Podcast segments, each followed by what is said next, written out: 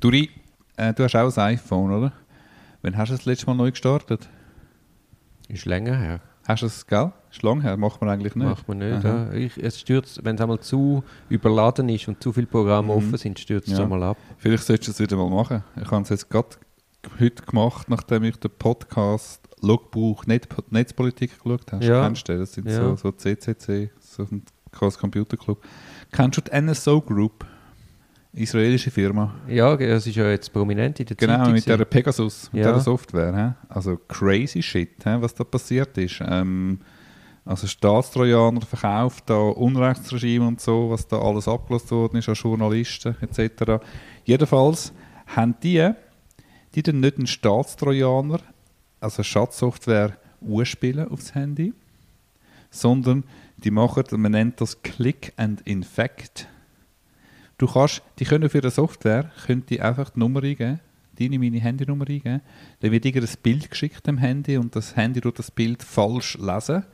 Äh, das ist vor allem auf iPhone, also OS, äh, iOS äh, angewendet. Dann die irgendwie falsch, äh, falsch lesen und da ist ein Code drin in dem Bild drin und dann ist Click and Infect, ab dann haben sie Zugriff, haben sie Fernzugriff. Also bis du das Handy neu gestartet hast, so lange haben sie Zugriff. In der Regel saugen sie gerade alles ab. Saugen gerade alles ab. Also ein grosser Traffic, kurz nach dem Klick an Infekt, saugen sie das ganze Handy Und den Traffic merkst du nicht. Den Traffic merkst du als Laie überhaupt nicht. Nein. Du musst, und es ist relativ schwierig, ob es mal infiziert war oder nicht. Es gibt da zwei grosse Labs von Amnesty und Citizen Lab, die das machen, die da wirklich die Weltklasse sind. Die haben jetzt äh, die haben eine Liste von 50'000 Telefonnummern bekommen, haben 37 Handys kontrolliert und bei 37 Handys haben sie also wirklich gefunden, dass die Pegasus drauf war. Bis zum Macron und äh, der französische Umweltminister, aber eben auch, was viel schlimmer ist, die ganzen Regimekritiker und Journalisten, die da abgelost worden sind. hä. Da die NSO Group ähm, verscherbelt das eben, sie das natürlich nur an Staaten verkaufen, oder? Und räumen sich natürlich damit eigentlich nur an, an sozusagen an rechtsstaatlich legitimierte Geheimdienste, aber es hat jetzt eben geleakt worden, dass das überhaupt nicht so ist, oder? Und, äh, Ja, abgesehen davon, ich meine, ja, ja, ge- Ja. abgesehen davon, genau. eben es Weißrussland oder ja. Genau. Ja, aber einfach vielleicht mal das Handy neu starten. Ich habe es jedenfalls gerade gemacht, nachdem ich das gelost habe. Obwohl ich das, also eben, wir wollen ja nicht ausdenken, also unser Geheimdienst wird ja sicher unsere Handys anschauen. Ja, mal, also ein Verteidiger wäre wahrscheinlich auch jemand von der Ersten. Eben, wenn wir nicht äh, den Teufel an die Wand malen, aber eben, ich habe es ja neu gestartet. Es. Jedenfalls einfach in dem Zusammenhang Das passt ja super zum heutigen Thema. Wir haben nämlich Geheimhaltungspflichten. Orientierungspflicht für die Öffentlichkeit. Ja, noch nicht ganz, aber fast, nur ganz kurz noch, bevor Ah. ich dir das Wort überlasse. 2018 hat es gemäß BÜF-Statistik, Bundesamt für Überwachung, Post- und Fernmeldeverkehr, heisst glaube 2018 noch null Govware-Einsätze, Govware oder Staatstrojaner. Hä? 2019, 12, 2020, 13. Hm? Man muss davon ausgehen, dass das jetzt exponentiell zunimmt. Also, das Ja, kommt, das ist... Ähm, Was möglich ist, was, billig, was immer billiger wird, wird auch immer ja, mehr the gemacht. next, the next big thing ist, werden Staatstrojaner sein, insbesondere wie die ganze Kommunikation von Klientinnen und Klienten von uns aus eigentlich fast nur noch verschlüsselt stattfindet. Das sind die Messenger, sind da standardmäßig darauf eingerichtet. Man bekommt gar keinen Zugriff mehr auf die Kommunikation ohne Staatstrojaner. Also es ist völlig klar, das wird massiv zunehmen. Die Behörde redet überhaupt nicht drüber oder sehr zurückhaltend drüber. Ja, man hat null Einblick in das, man hat nur die Statistik und das kommt, das kommt, das kommt. Bitte. Gut, eben Grundsatz von der Öffentlichkeit. Artikel 69, glaube ich, gell? Artikel 69, genau. Also das ist dann die Frage, inwiefern können Parteien oder normale Bürger an Verhandlungen oder an Akt von der Strafverfolgungsbehörde teilnehmen und mitverfolgen oder ist es ein Geheimsverfahren, also unter Ausschluss von der Öffentlichkeit? Genau. Das ist Artikel 69 und 70 in der StPO und auch Artikel 30 in der Bundesverfassung. genau. Erstinstanzliche Gerichts- und Prüfungsverhandlungen sind öffentlich. Also lass uns doch äh, vorne anfangen, das polizeiliche Ermittlungsverfahren. Entschuldigung, ja. Nicht Einfach- öffentlich, ja. Nicht öffentlich, also parteiöffentlich, aber nicht medien- und nicht publikumsöffentlich. Aber das Ermittlungsverfahren ist nicht, also nur sehr begrenzt parteiöffentlich. Du kannst dich einfach an deine, deinen Klienten begleiten. Mehr ist auch Eben, nicht. ja. ja. Aber Parteien, Nein. Das ist Was? Partei. Nur bei deinem beschuldigten Person. Du kannst nicht eine Auskunftsperson oder kannst nicht mitkommen, das ist keine Akteneinsicht, nicht. Gut, also äh, im Untersuchungsverfahren haben wir dann... Erst heute bin ich mal der Nerd. du willst es ganz genau Ja. wissen. Also gut, im Du Untersuchungsverfahren... meinst das Vorverfahren? Immer. haben wir Parteirecht. Zumindest theoretisch. Partei öffentlich, ja. Genau. Dann im gerichtlichen Verfahren, Vorbereitung von der Hei- Hauptverhandlung. Die ist parteiöffentlich, aber nicht publikumsöffentlich. Richtig? Dann die Hauptverhandlung an sich ist Partei, Medien und publikumsöffentlich. Die Urteilsberatung ist wiederum geheim. Kann Mhm. gar niemand dabei sein, Mhm. auch Parteien nicht. Das ist ja früher am Obergericht anders gewesen. Genau, also teilweise sind es Proforma-Beratungen gewesen. Ja, ja, haben wir einfach das Ding zwei Stunden äh, den Antrag ja, abgelesen. hochspannend. Aber es hat auch Fälle gegeben, wo es wirklich diskutiert haben. Und dann sind wir im Rechtsmittelverfahren. Die sind öffentlich. Beschwerden nicht. Das Prüfungsverfahren ist Ja, ja, genau, das Berufungsverfahren, das ist öffentlich. Mhm. Wichtig ist noch, was man jetzt noch, es gibt eben die Ausnahmen, zum Beispiel Strafverfehlsverfahren ist nicht öffentlich, das Zwangsmaßnahmengerichtsverfahren ist nicht öffentlich. Aber eben, man kann Einblick in die Strafbefehle nehmen, grundsätzlich, insbesondere die Medien, das machen sie immer mal wieder, und natürlich auch in die Einstellungsverfügungen. Das ist ja durchgesetzt worden mit dem Fall Neff, wie es dort unklar war, wie der 53er Stand ist. Ja, das ist noch wichtig.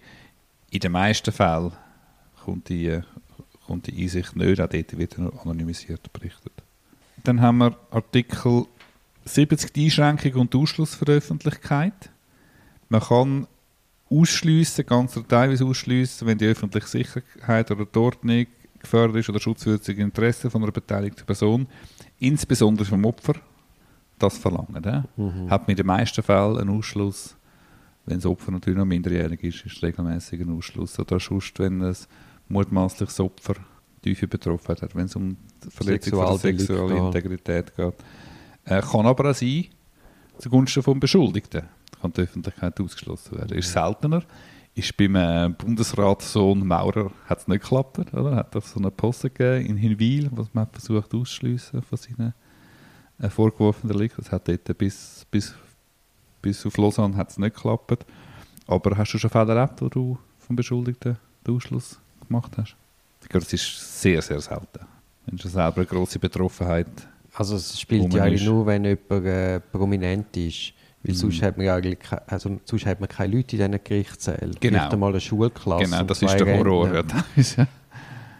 Gut, man hat ja mehr Interesse, dass dann vielleicht auch die, die Medien ausgeschlossen werden. Aber da, da sehe ich jetzt keinen Promi-Bonus gar nicht. Also, Ja, und man kann ja, sagen wir, in spektakulär, vermeintlich spektakulären Fällen wegen dem Thema, wo es einmal kommen, die Medien, kann man ja dann schon für sich verständigen, dass so berichtet wird, dass eben die Person nicht erkennbar ist. Genau. Und, aber es ist schon so, also ist natürlich für gerade Leute, die ein bisschen im Skiwerferlicht von der Öffentlichkeit stehen und oder Personen, wo schwierige Sachen vorgeworfen werden, wo sich ähm, wo das auch sonst kann sozial schädigend sein, jetzt gerade wenn es um Pornografie geht, hat man natürlich weiß man, dass der Moklesschwert von der Öffentlichkeit und das kann dann schon mal Das zu einem kann Einlenken in einen Strafbefehl oder in ein abgekürztes Verfahren führen. Ja, das ist immer auch ein Teil vom Verteidigungsdispositiv.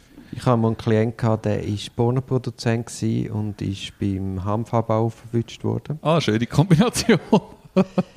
Wir sind ins abgekürzte Verfahren und dann im Vorfeld haben wir auch diskutiert, kommt echt da jemand, kommt niemand. Dann dachte ich, was interessiert doch niemand. Und dann ist tatsächlich eine Schulklasse gekommen, irgendwelche Berufsschüler. Und dann habe ich auch gedacht, hey, das ist der falscheste Fall ever, wenn du willst abschrecken willst. Mhm. Weil auch der Klient ein super Auftreten, sehr eloquent, hat dann da von, von seinem Pornogeschäft erzählt. Das hat natürlich die Jungs sowieso fasziniert. Dann sind wahrscheinlich sowieso drei Viertel Kiffer gewesen. Dann ist er auch noch Hanfproduzent. habe ich auch gedacht, hey, Scheiße, die haben doch den alle bewundert, anstatt denkt, oh, der dumm sich jetzt ist er verwünscht worden. Ja. Also wenn man da hat wollen, und dann macht es ja auch äh, pädagogisch keinen Sinn, in einen, in einen Gerichtsfall gehen, wo ein abgekürztes Verfahren ist, wo ja nicht einmal eine Hauptverhandlung stattfindet. Also Mhm. habe Ja, ich dann ja. dem Lehrer auch gesagt, hast du keine bessere Idee gehabt, oder? Ja, also, oder auch eben, wenn, immer wenn Schulklassen kommen, ist teilweise dann natürlich ein bisschen länger befragen. Teilweise eben auch für die Schulklasse. Hast du das auch schon erlebt?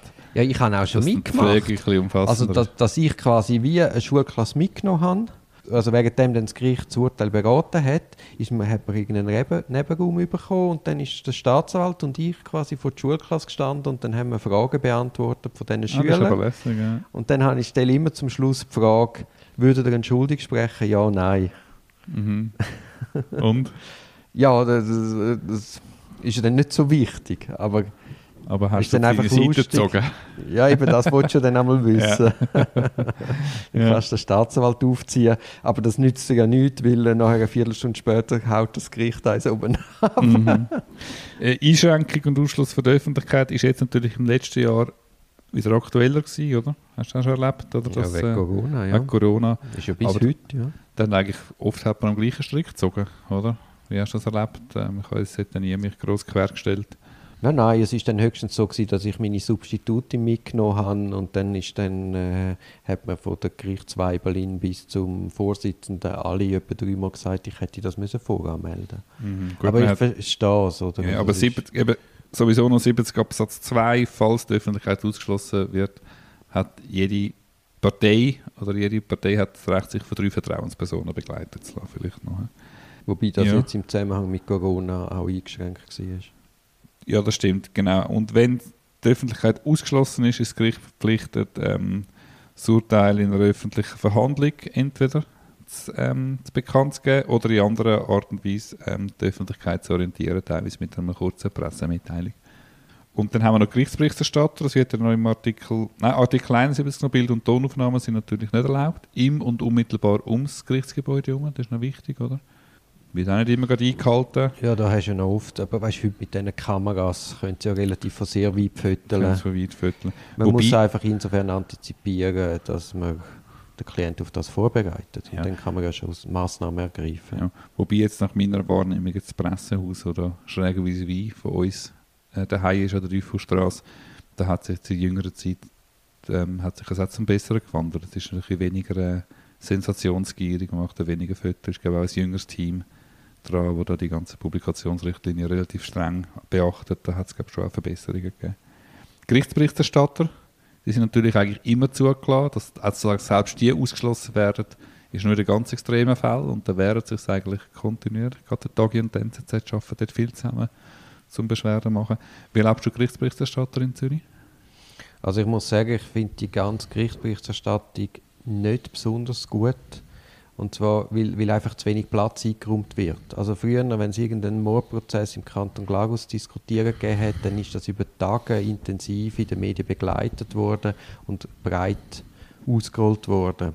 Und heute gibt es ja dann eine kurze Zusammenfassung, dann sagt man vielleicht noch ein Argument vom Staatsanwalt, irgendwie pauschal, was die Verteidigung will und dann das Urteil. Aber es fehlt wie irgendwie der Raum, um wirklich den Leuten näher zu bringen, was in diesen Gerichtssälen abgeht. Es ist einfach eine kurze Zusammenfassung und nicht mehr. Gut, das ist die Frage halt auch, was das Interesse ist. Äh, offenbar ist das Interesse zu klein an der Gerichtsberichterstattung. oder? Ja gut, man will den Klick, man will kurz die Emotion schüren Mhm. und man will ja nicht wirklich vermitteln, wie die Gerichte laufen. Mhm. Aber durch das hast du eine gewisse Entfremdung, ich glaube, auf das kannst du zurückführen, eine gewisse Entfremdung zwischen Gericht und Öffentlichkeit. Dass dann auch Urteile nicht verstanden werden, weil einfach zu wenig breit erklärt wird. Mhm. Ich finde es beim Tagi und der NZZ, ich die machen eigentlich ihre Aufgaben noch recht gut. Und jetzt geht so die zwei Hauptberichterstatter. Ja, die machen es schon Machen gut, gut, aber ja. sie haben dann gleich nur eine Drittelseite. Und du Mhm. kannst an einem komplexen Verfahren, wirst du einfach auf einer Drittelseite nicht, nicht gerecht. Mhm, ja. Du erkennst doch auch, wenn du deine Fälle kurz musst abbrechen und erklären das ist, das ist sehr schwierig. Ja, abschließend, ich versuche dich auch immer zu begeistern. Ich bin bis jetzt nicht seit Jahren bei Ackerrüchtig, dass man eine Gruppe gründet, dass man einmal im Monat, das vierte oder das fünfte, in irgendeiner Gerichtsverhandlung hier hockt. Die sind öffentlich. Also man könnte jederzeit selbst mal hier hocken und schauen, wie unsere Gespöndli arbeiten. Aber äh, wir haben es bis jetzt immer noch nicht gemacht. Also Kollege Münch, ich höre die Idee zum ersten Ja, Mal. so ein Zeichen. Also ich gebe zu, ich lüge. Ähm, also ich meine, wir haben ja genug Anschauungsmaterial. Also wir sitzen ja viele Verhandlungen, wo, wo andere Verteidigungen oder geschädigte Vertreter plädieren. Ich habe in einem Fall, wo ich entfernt zu tun hatte damit, bin ich, bin ich Plädoyers hören. Und ich bin also nicht belohnt worden. Ich bin also fast vom Tisch, vom Stuhl gefallen und bin in der Hälfte raus. Weil es langweilig war. Wahnsinnig. Mhm. Und obwohl ich den Fall gut kennt habe und wo, obwohl es mich wirklich interessiert hat. Mhm. Mhm. Ja, das ist teilweise schon sehr eine trockene Sache. Ja. Äh, übrigens, wo du es vorher erzählt hast mit dem Handy, habe ich es also ausgestellt. Ja. Und ich muss ehrlich sagen, ich habe ein Moment gebraucht jetzt da mit dem neuen iPhone, um überhaupt zu verstehen, wie ich es abstellen kann. Was neu leid, dass ich das wahrscheinlich vielleicht noch gar nie wirklich abgestellt habe. Ja. Ich bin jetzt wieder am Aufstarten. Sehr gut. Also äh, nein, sehr wertvoll der Hinweis. Und da müssen wir unbedingt dranbleiben. Ja, spannende Materie. Also Technik schlaft nicht. Nein, eben, und ähm, Und das Wettrüsten geht weiter. genau. Und die, die totale Überwachung ist nicht mehr fair. Okay, also Schwarzmaler, tschüss.